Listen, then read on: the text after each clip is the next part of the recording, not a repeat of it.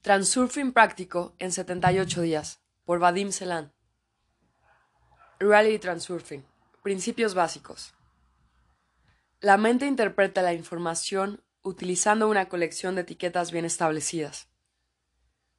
El alma no piensa y no habla, sino siente y sabe. La mente es solo capaz de crear una versión relativamente nueva de una casa hecha de ladrillos antiguos.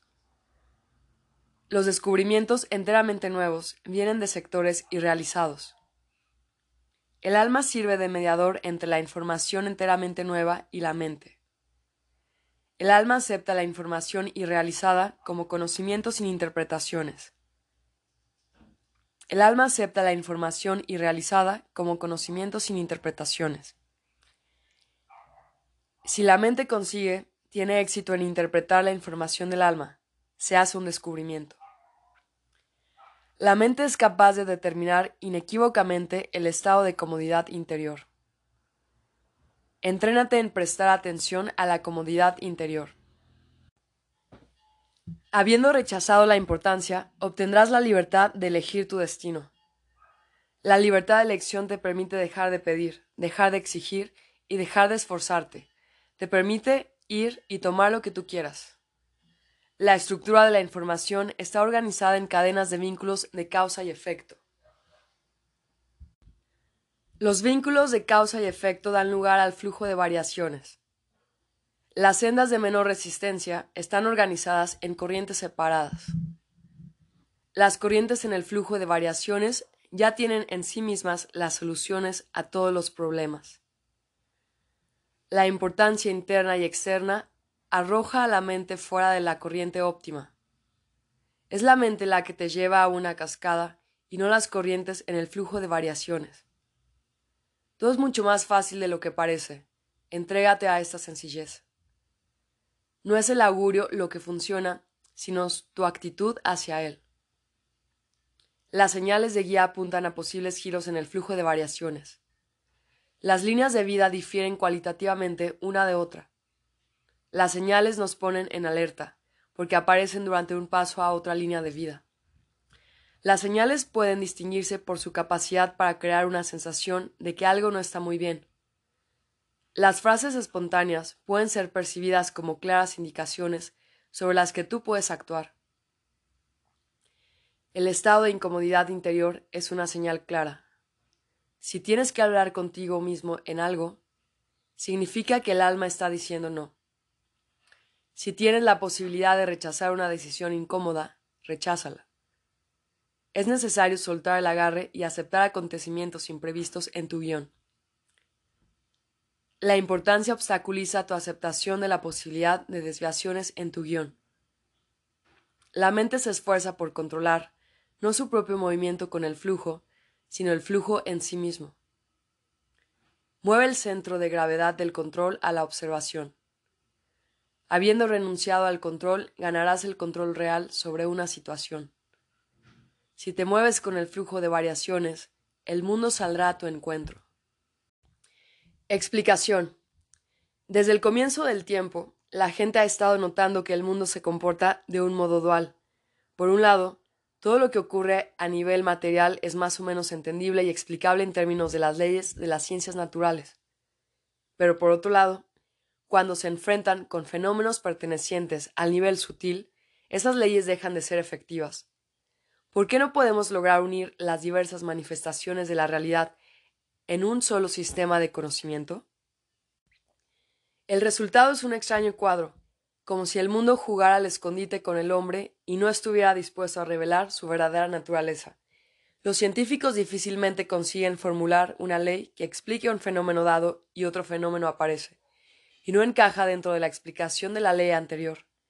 Y esa persecución de la verdad, escurridiza como una sombra, continúa por siempre. Pero hay algo interesante. El mundo no simplemente oculta su cara real, fácilmente acepta la apariencia que la gente le atribuye.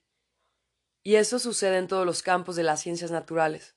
Por ejemplo, si vamos a representar un objeto dado del mundo microscópico como una partícula, tienen que llevarse a cabo experimentos a fin de demostrar esto. Pero en caso de que supongamos que este no es una partícula, sino una onda electromagnética, el mundo no objetaría y fácilmente se manifestaría fácilmente. El resultado sería el mismo si preguntáramos sobre la materia de la que está hecho. ¿Es una materia densa? Responderá sí. ¿Y quizás está hecho de energía? La respuesta es de nuevo afirmativa. Como es sabido, un proceso continuo de nacimiento y desaparición de partículas microscópicas tiene lugar en el vacío. La energía se convierte en materia y viceversa. No vale la pena ni siquiera preguntar al mundo qué es lo primario, la materia o la conciencia. De nuevo cambiará de máscara de una manera astuta y nos mostrará exactamente el lado que nos gustaría ver. Representantes de las diversas doctrinas discuten demostrando puntos de vista contradictorios, pero la realidad hace su juicio imparcial. Efectivamente todos ellos están en lo cierto. Resulta que no solo el mundo es escurridizo, sino que también es maleable y, en otras palabras, se comporta como un espejo. Todos los conceptos de la realidad son literalmente reflejados por el mundo cualquiera que puedan ser. Pero son todos los intentos de explicar la realidad en vano, puesto que en el puesto que el mundo siempre estará de acuerdo con lo que pensamos sobre él, y al mismo tiempo siempre evitará una respuesta directa.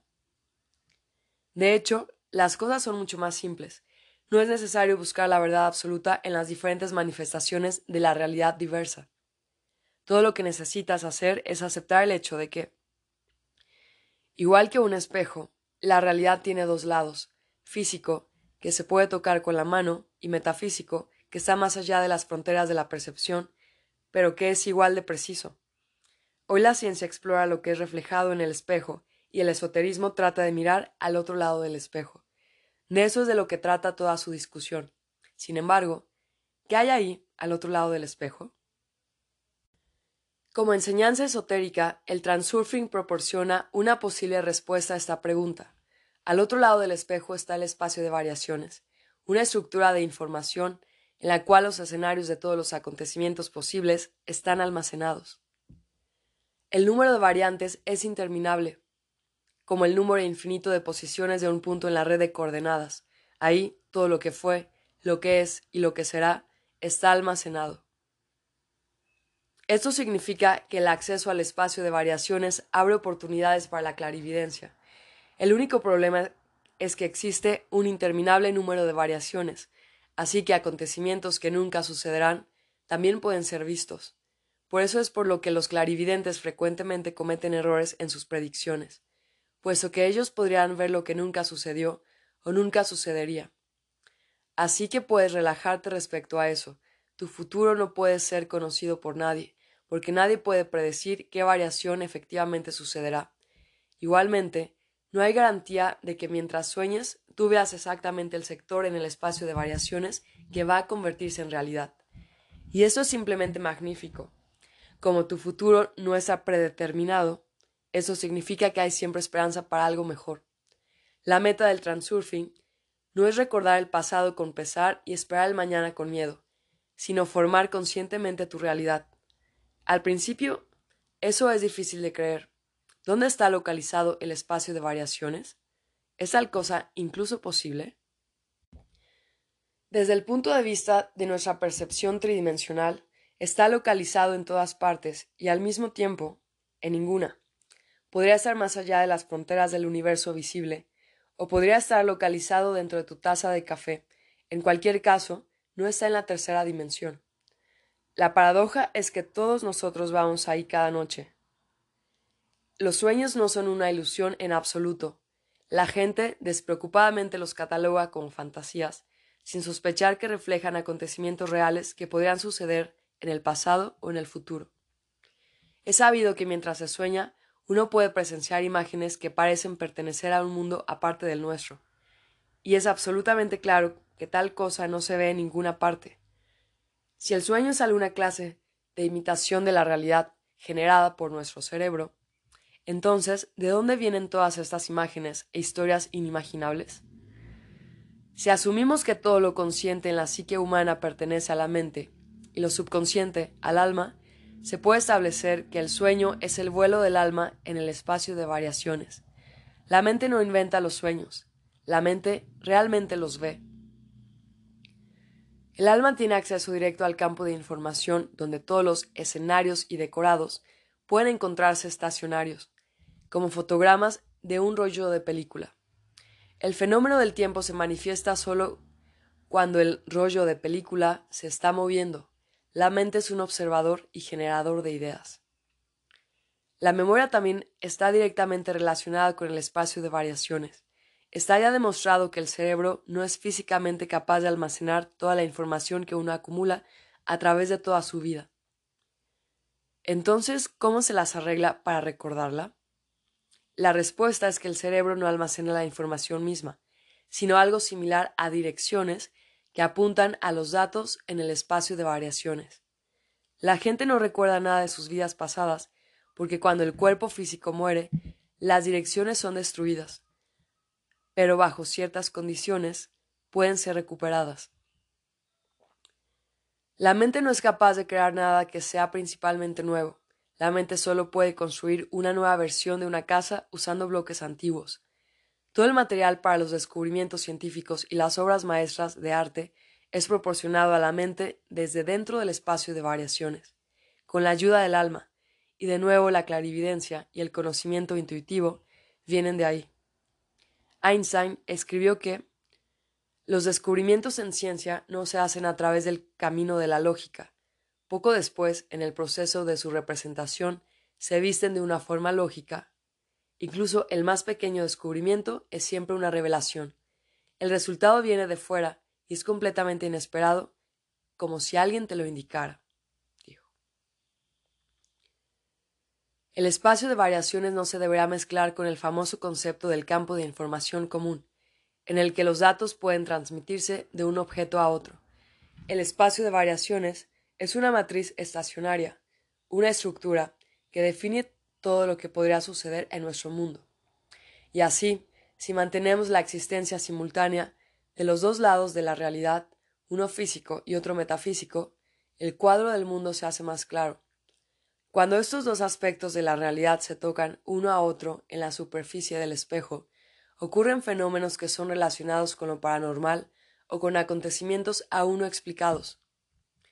Un ejemplo ilustrativo de tal contacto de los dos lados de la realidad es la dualidad onda-partícula, cuando un objeto microscópico se comporta tanto como una onda y como una partícula. Sin embargo, nosotros, los seres vivos, Combinando ambas características material y espiritual, representamos el ejemplo más sorprendente. En un sentido, vivimos en la superficie de un gigantesco espejo dual, en un lado del cual está situado nuestro universo material y en el otro está situado el negro infinito del espacio de variaciones. Puesto que estamos situados en una posición tan única Seríamos al menos miopes para vivir dentro de las estructuras del punto de vista común del mundo y usar solo un lado de la realidad, el físico. La fuerza mental de una persona, bajo unas circunstancias dadas, es capaz de materializar uno u otro sector del espacio de variaciones. Mientras esté en el estado, que el transurfing llama unión de mente y alma, se crea un increíble poder mágico, la intención externa. Todo lo que tradicionalmente nos referimos como magia tiene una relación directa con la intención externa. Con la ayuda de ese gran poder, los antiguos magos construyeron las pirámides de Egipto y crearon otras maravillas similares. Las llamamos intención externa porque está localizada fuera de nosotros y así no está bajo el control de la mente. Es verdad que en cierto estado de conciencia uno puede obtener acceso a ella. Cuando sometamos esa poderosa fuerza a nuestra voluntad, seremos capaces de hacer cosas sorprendentes. La gente moderna, sin embargo, ha perdido hace mucho sus capacidades, mientras los habitantes de civilizaciones antiguas como la Atlántida solían ejercerlas. Partes del antiguo conocimiento nos han llegado hasta hoy en forma de enseñanzas y prácticas esotéricas, inconexas unas con otras, es demasiado difícil usar esas enseñanzas en la vida diaria. A pesar de la difícil realización práctica, el secreto para dominar el intento externo descansa en la superficie. La clave para revelarlo descansa en el fenómeno que se conoce como sueño lúcido. Durante el sueño habitual, habitual, Los acontecimientos suceden independientemente de la voluntad de la mente. Hasta que los soñadores no se dan cuenta de que están dormidos, ellos no son capaces de controlar lo que está sucediendo en el sueño. Uno está completamente en poder del sueño inconsciente. Simplemente le sucede. Pero una vez que uno se da cuenta de que esto es un sueño, increíbles capacidades se descubren.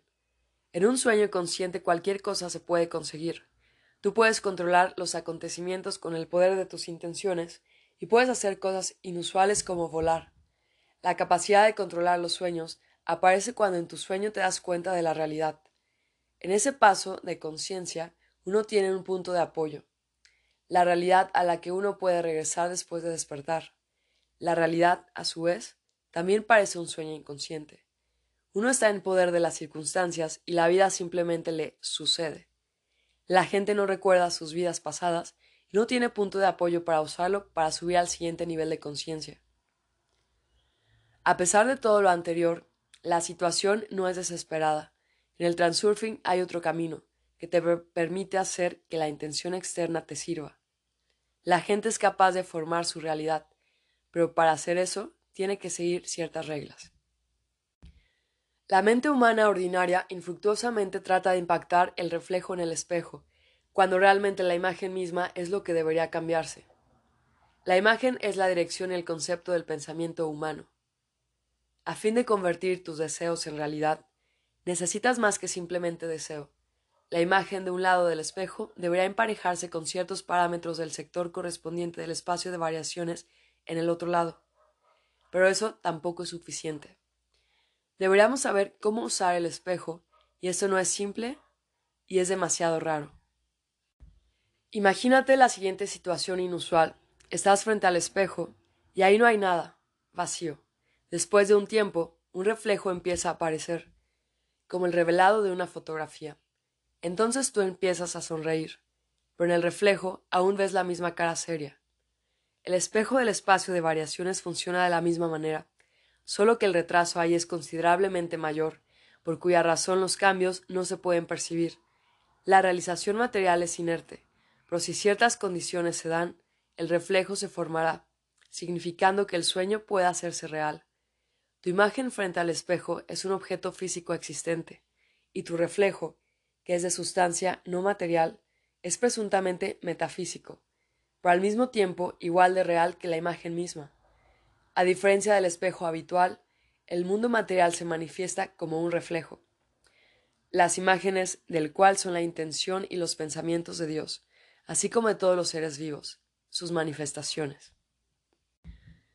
El espacio de variaciones es una especie de matriz, una plantilla utilizada para el patronaje, para el cosido y presentación de los modelos. El movimiento de toda la materia, la información sobre qué y cómo las cosas deberían ocurrir en el mundo material está almacenada ahí. Cada escenario es un sector del espacio, conteniendo los guiones y decorados, la trayectoria y la forma de la materia. En otras palabras, los sectores definen lo que debe suceder en cada escenario y cómo debe perecer, y cómo debe parecer. Así, el espejo divide el mundo en dos mitades, válida y presunta. Todo lo que tiene una forma material está dentro de la mitad real y se comporta de acuerdo con las leyes de las ciencias naturales. La ciencia y el punto de vista habitual están tratando solo con lo que sucede en la realidad. Por realidad asumimos todo lo que puede ser observado y afectado directamente. Si rechazamos el lado metafísico de la realidad y solo consideramos el mundo material, las acciones de todos los seres vivos, incluyendo a los seres humanos, sean reducidas a un movimiento primitivo dentro del marco de la intención interna. Con su ayuda se alcanza la meta a través de la influencia directa sobre el mundo circundante. A fin de conseguir algo, necesitas dar ciertos pasos, empujar hacia adelante, emplear los codos, hablando en general, hacer un trabajo concreto. La realidad material reacciona inmediatamente a la influencia directa, lo cual crea la ilusión de que esta es la única manera de que puedes obtener algún resultado. Sin embargo, dentro del marco del mundo material, el círculo de las metas realistamente conseguibles es significativamente reducido. Tienes que confiar solo en lo que está disponible. todo se reduce a medios y posibilidades que son habitualmente bastante limitados. En este mundo absolutamente todo está penetrado por el espíritu de rivalidad. Demasiada gente quiere conseguir las mismas cosas. Y dentro de los marcos del intento interno, por supuesto no habrá suficiente para todo el mundo. Al mismo tiempo, ¿de dónde van a venir las condiciones y circunstancias a fin de alcanzar la meta? Solo pueden venir del espacio de variaciones. Al otro lado del espejo, todo existe en exceso y sin ninguna competencia. No hay artículos, sino que lo extraordinario es que puedes elegir cualquier artículo como si eligieras de un catálogo y ordenarlo. Más pronto más tarde será entregado y no tendrás que pagar por él.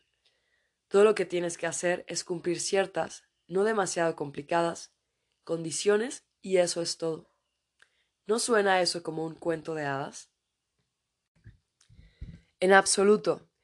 El poder mental no desaparece sin rastro. Es capaz de materializar ese sector del espacio de variaciones que tiene parámetros conformes a la emisión mental.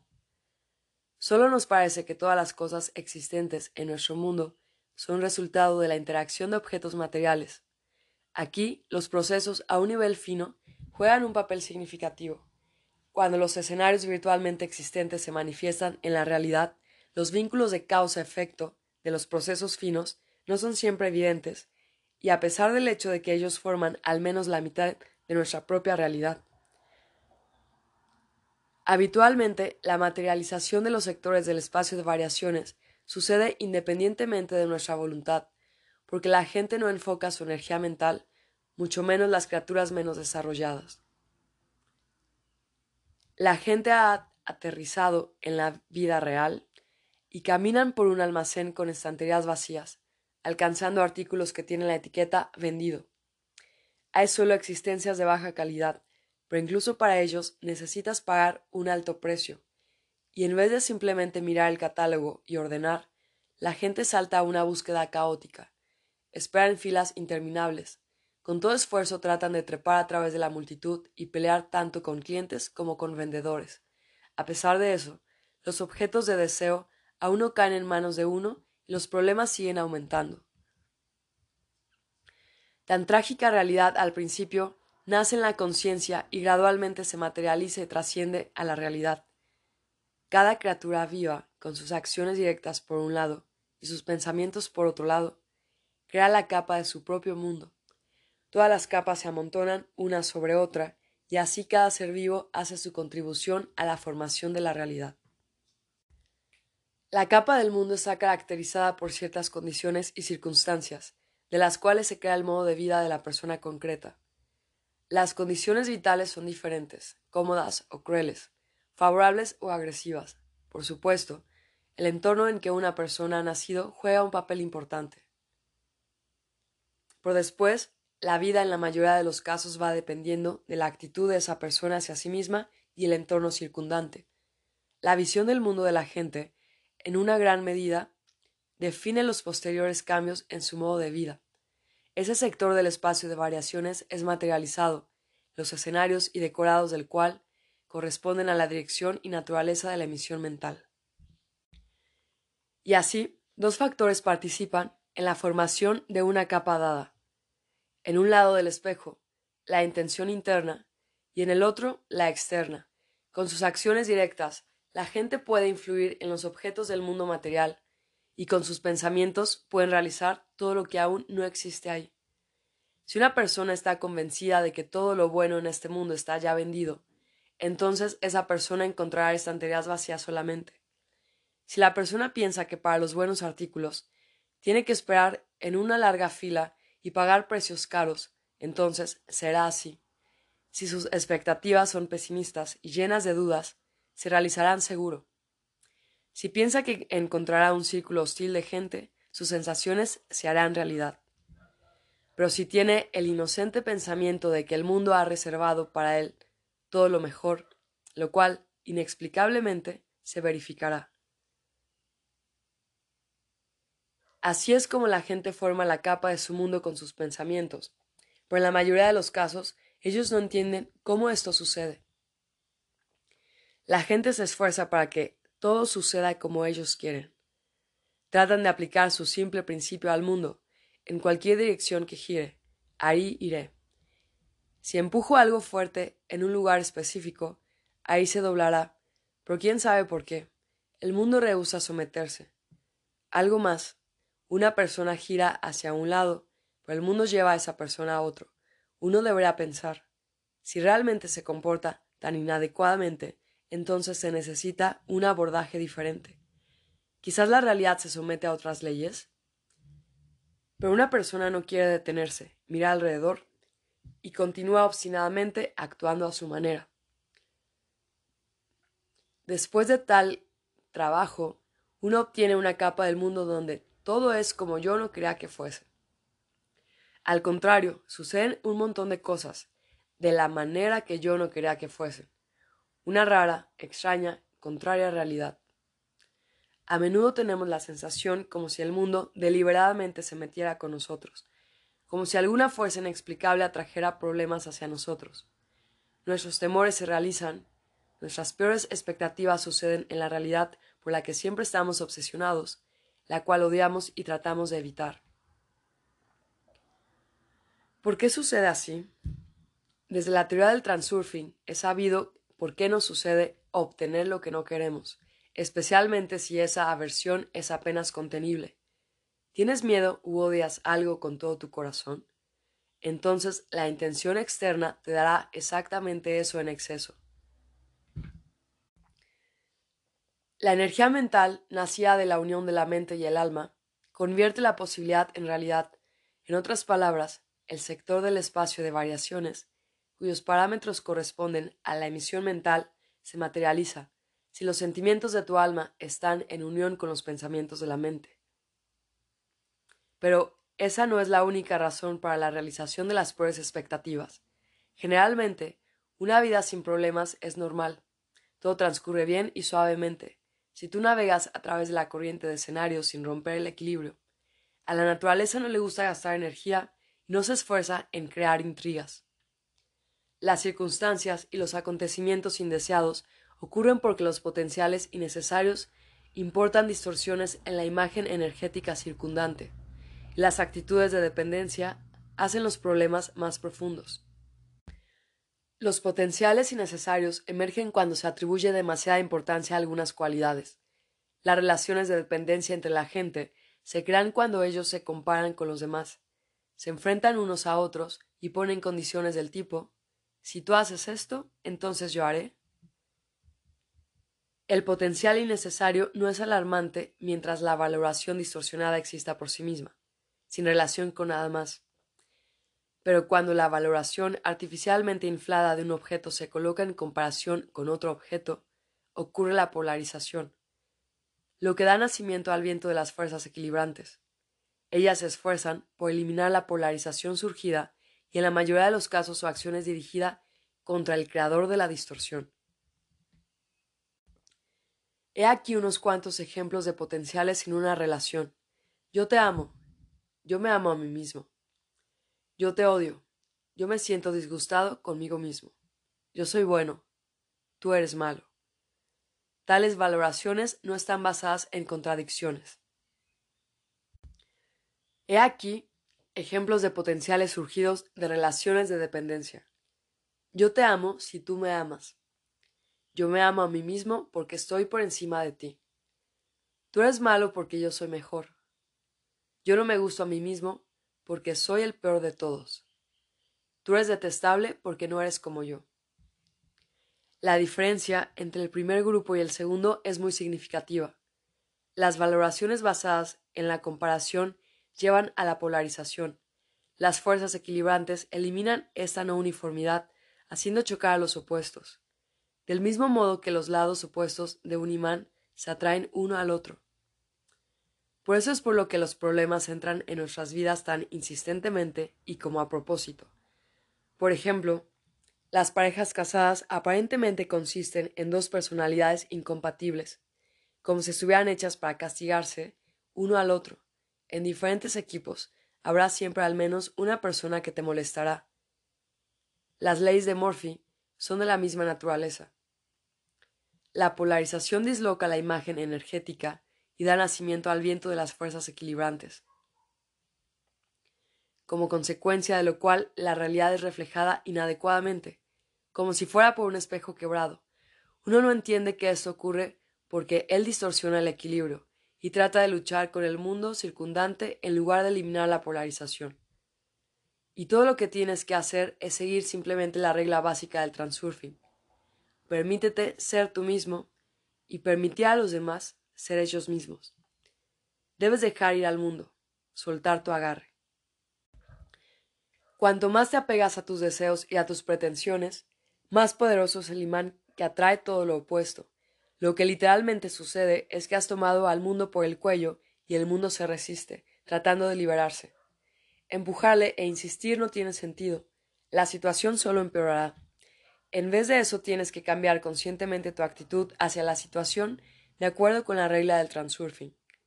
Por sí misma, la existencia de la ley de la traición es demasiado rara, ¿no crees? ¿Por qué? ¿Por qué razón el mundo se comporta tan asquerosamente? ¿O esas son todas fabricaciones y prejuicios?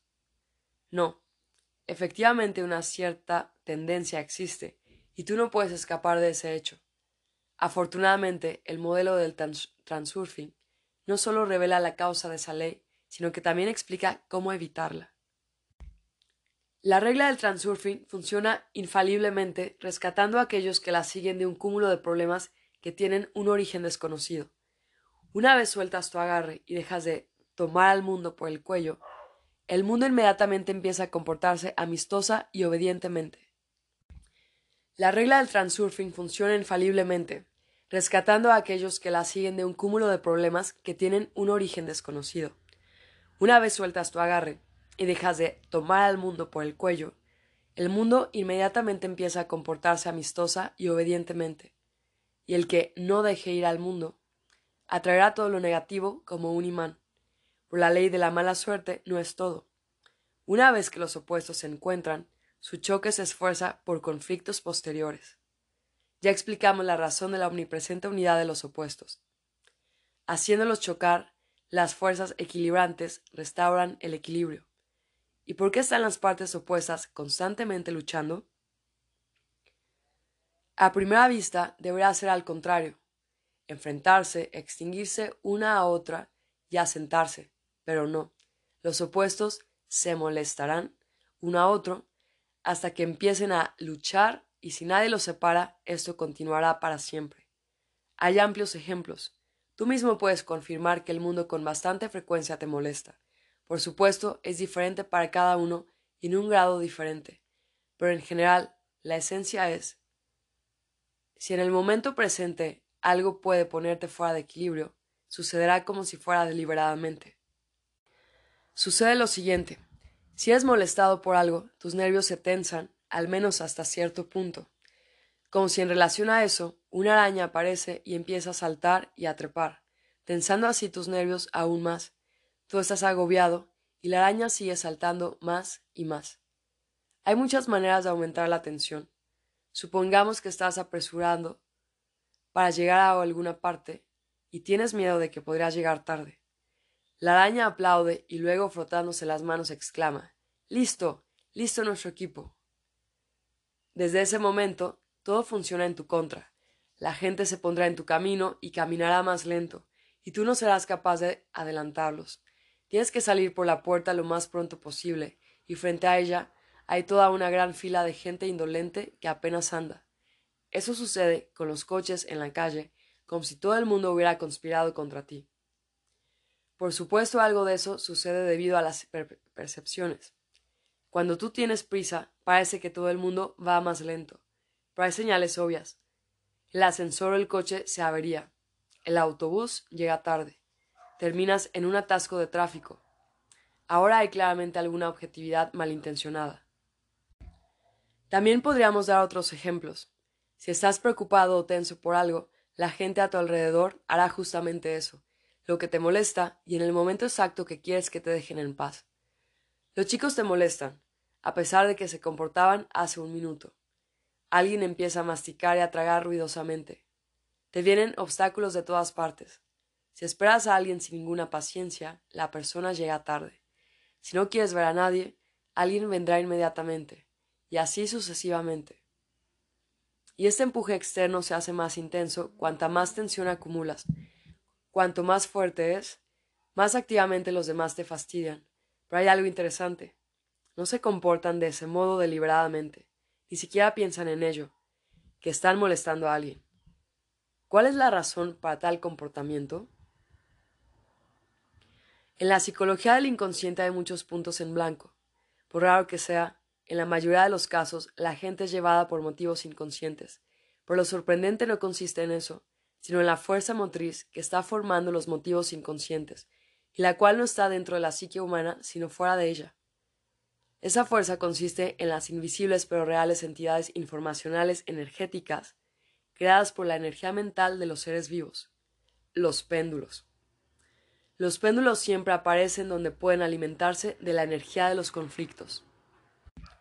No deberíamos suponer que estas entidades son capaces de tramar algo y realizar un intento consciente.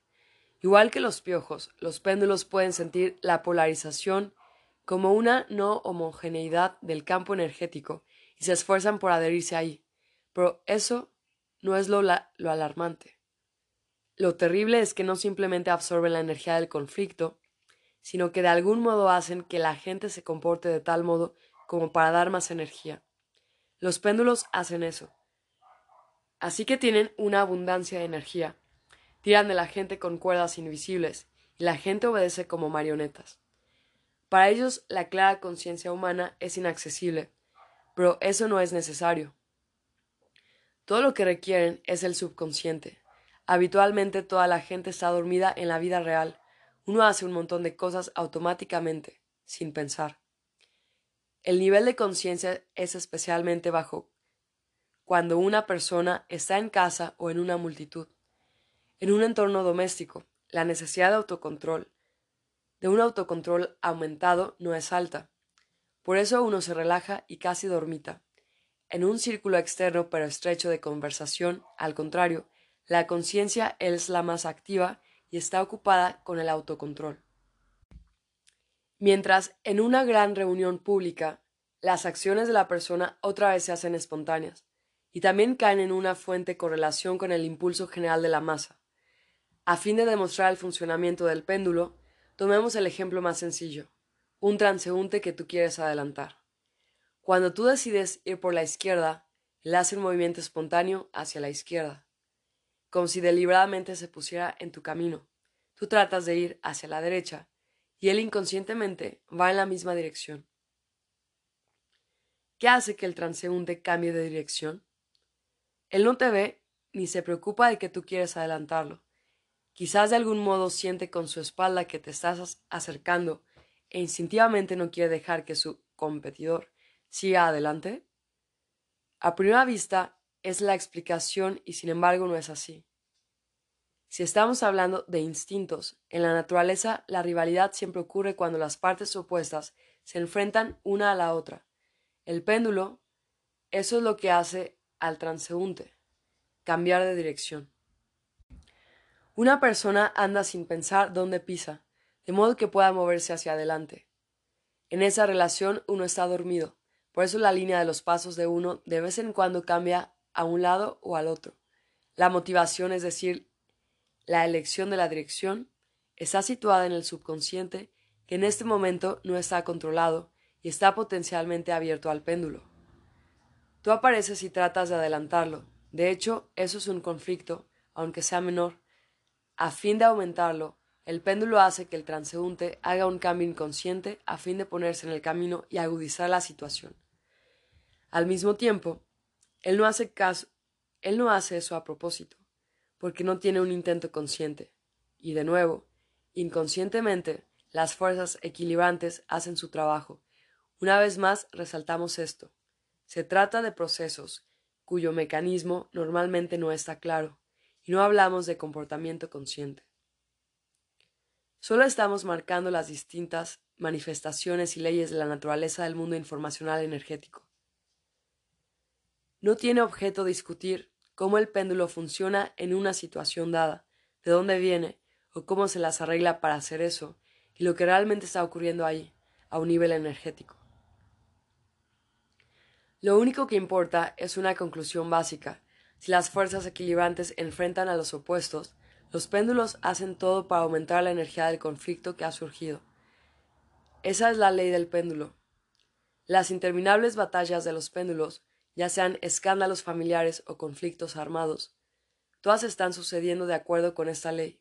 Cuando un enfrentamiento emerge, los acontecimientos se desarrollan, se desarrollarán hasta la agudización del conflicto, no importa lo que suceda, incluyendo los temporales y decorativos tratados de paz. Donde la ley del péndulo está funcionando, el sentido común no está disponible. Por eso las acciones de la persona individual, así como de países enteros, a menudo no encajan dentro del marco del sentido común. En una situación conflictiva, las motivaciones humanas están bajo el control del péndulo. El resultado es un extraño efecto. Tú percibes tus acciones pasadas como un sueño. ¿Qué estaba yo pensando? ¿Por qué hice eso? Porque la persona actuó sin darse cuenta de ello. Apenas después, cuando la conciencia no está ya bajo la influencia externa, él evalúa adecuadamente lo que sucedió. Las parejas discuten y se separan, porque están convencidos de que son incompatibles, pero ellos tuvieron momentos felices cuando todo era simplemente magnífico, y de pronto una persona cambia y empieza a comportarse de un modo hostil. Eso no corresponde en absoluto con su comportamiento anterior. Suena familiar, ¿no? En realidad, la razón no es que una u otra persona haya cambiado. Uno puede comportarse de manera inaceptable para la pareja, porque así es como el péndulo le hace actuar. Regula la motivación subconsciente de la gente oponiéndolos uno a otro y ese control es orientado a aumentar la energía del conflicto. La gente no puede darse cuenta de que son obligados a enfrentarse con los demás. La gente puede actuar de una manera absolutamente ilógica e inadecuada. Este efecto es particularmente claro en caso de crímenes inexplicablemente crueles. Después, cuando el sujeto está en el juicio, mientras recuerda sus acciones pasadas con estupor, era como si mi conciencia estuviera en una niebla. Y no miente. Fue realmente de ese modo. Para el criminal mismo, lo que es completamente inesperado es que él percibe su acto como un sueño terrorífico. El sueño se hace particularmente fuerte si la atención cae bajo el aro de la obsesión en sociedades específicas, como en el ejército, en un grupo o una secta, se crea un entorno con estereotipos definidos de comportamiento y pensamiento. Eso hace que el subconsciente esté dormido y completamente abierto al efecto zombie del péndulo, entonces podrían suceder cosas que si se miran desde fuera parecen absolutamente desquiciadas. ¿Por qué la gente mata tan ferozmente a los de su propia especie? Porque ellos, los otros, reverencian a otros y no a sus propios dioses. ¿A quién molesta esto? La gente soporta las privaciones de la guerra y muere por decenas, cientos de miles, millones. ¿Dónde está el instinto de supervivencia? Hasta cierto punto podemos entender las batallas por riquezas o territorio, pero ¿cómo explicamos las batallas por creencias? La idea de paz es parecida para todo el mundo, pero las guerras no terminan. La idea de un Dios es obvia. Ideas de hermandad, justicia e igualdad. Podríamos continuar con una lista interminable. Todo el mundo entiende todo, pero el sentido común está ausente y el mal vence. La fuente universal del mal, los péndulos, cuando lo observamos por un tiempo, se vuelve absolutamente claro. Cualquier cosa que hagas en cualquier conflicto de una cosa con otra, todo apunta a aumentar la energía del conflicto. Incluso si la lucha se detiene por un tiempo, eso no dura mucho, y después emerge con nueva fuerza. Por supuesto hay todo tipo de péndulos y son destructivos en diferente medida. Muchos son bastante inofensivos. Por ejemplo, el péndulo del transurfing es necesario de modo que tanta gente como sea posible pueda pensar lo que sucede en la realidad. No estamos hablando de soltarte de todos los péndulos, aun si eso fuera posible. Lo principal es no ser una marioneta y actuar conscientemente a fin de utilizar estas estructuras para tu beneficio. ¿Cómo romper con esa influencia? Despierta y date cuenta de qué manera el péndulo está tratando de manipularte. Cuando te das cuenta de qué está pasando, la mitad del trabajo está hecha. El poder de la influencia del péndulo es inversamente proporcional a la conciencia. Tiene poder sobre ti solo mientras tú duermes en la vida real. Antes que nada, no participes en las batallas destructivas de los péndulos. Si tú personalmente no tienes necesidad de ellos, cuando estés en una multitud, tienes que salir de la escena a fin de mirar alrededor y despertar. ¿Qué estoy haciendo aquí? ¿Me doy cuenta de lo que estoy haciendo? ¿Para qué necesito esto? El despertar del sueño lúcido debe ser absolutamente claro, como mencionamos antes. En este momento ya no duermo y me doy cuenta claramente de lo que estoy haciendo, para qué y por qué razón. Si tú te das cuenta de eso, las cosas irán bien. Si no, entonces en cada situación, incluso pequeña, eres una marioneta. Es más complicado cuando algo te molesta.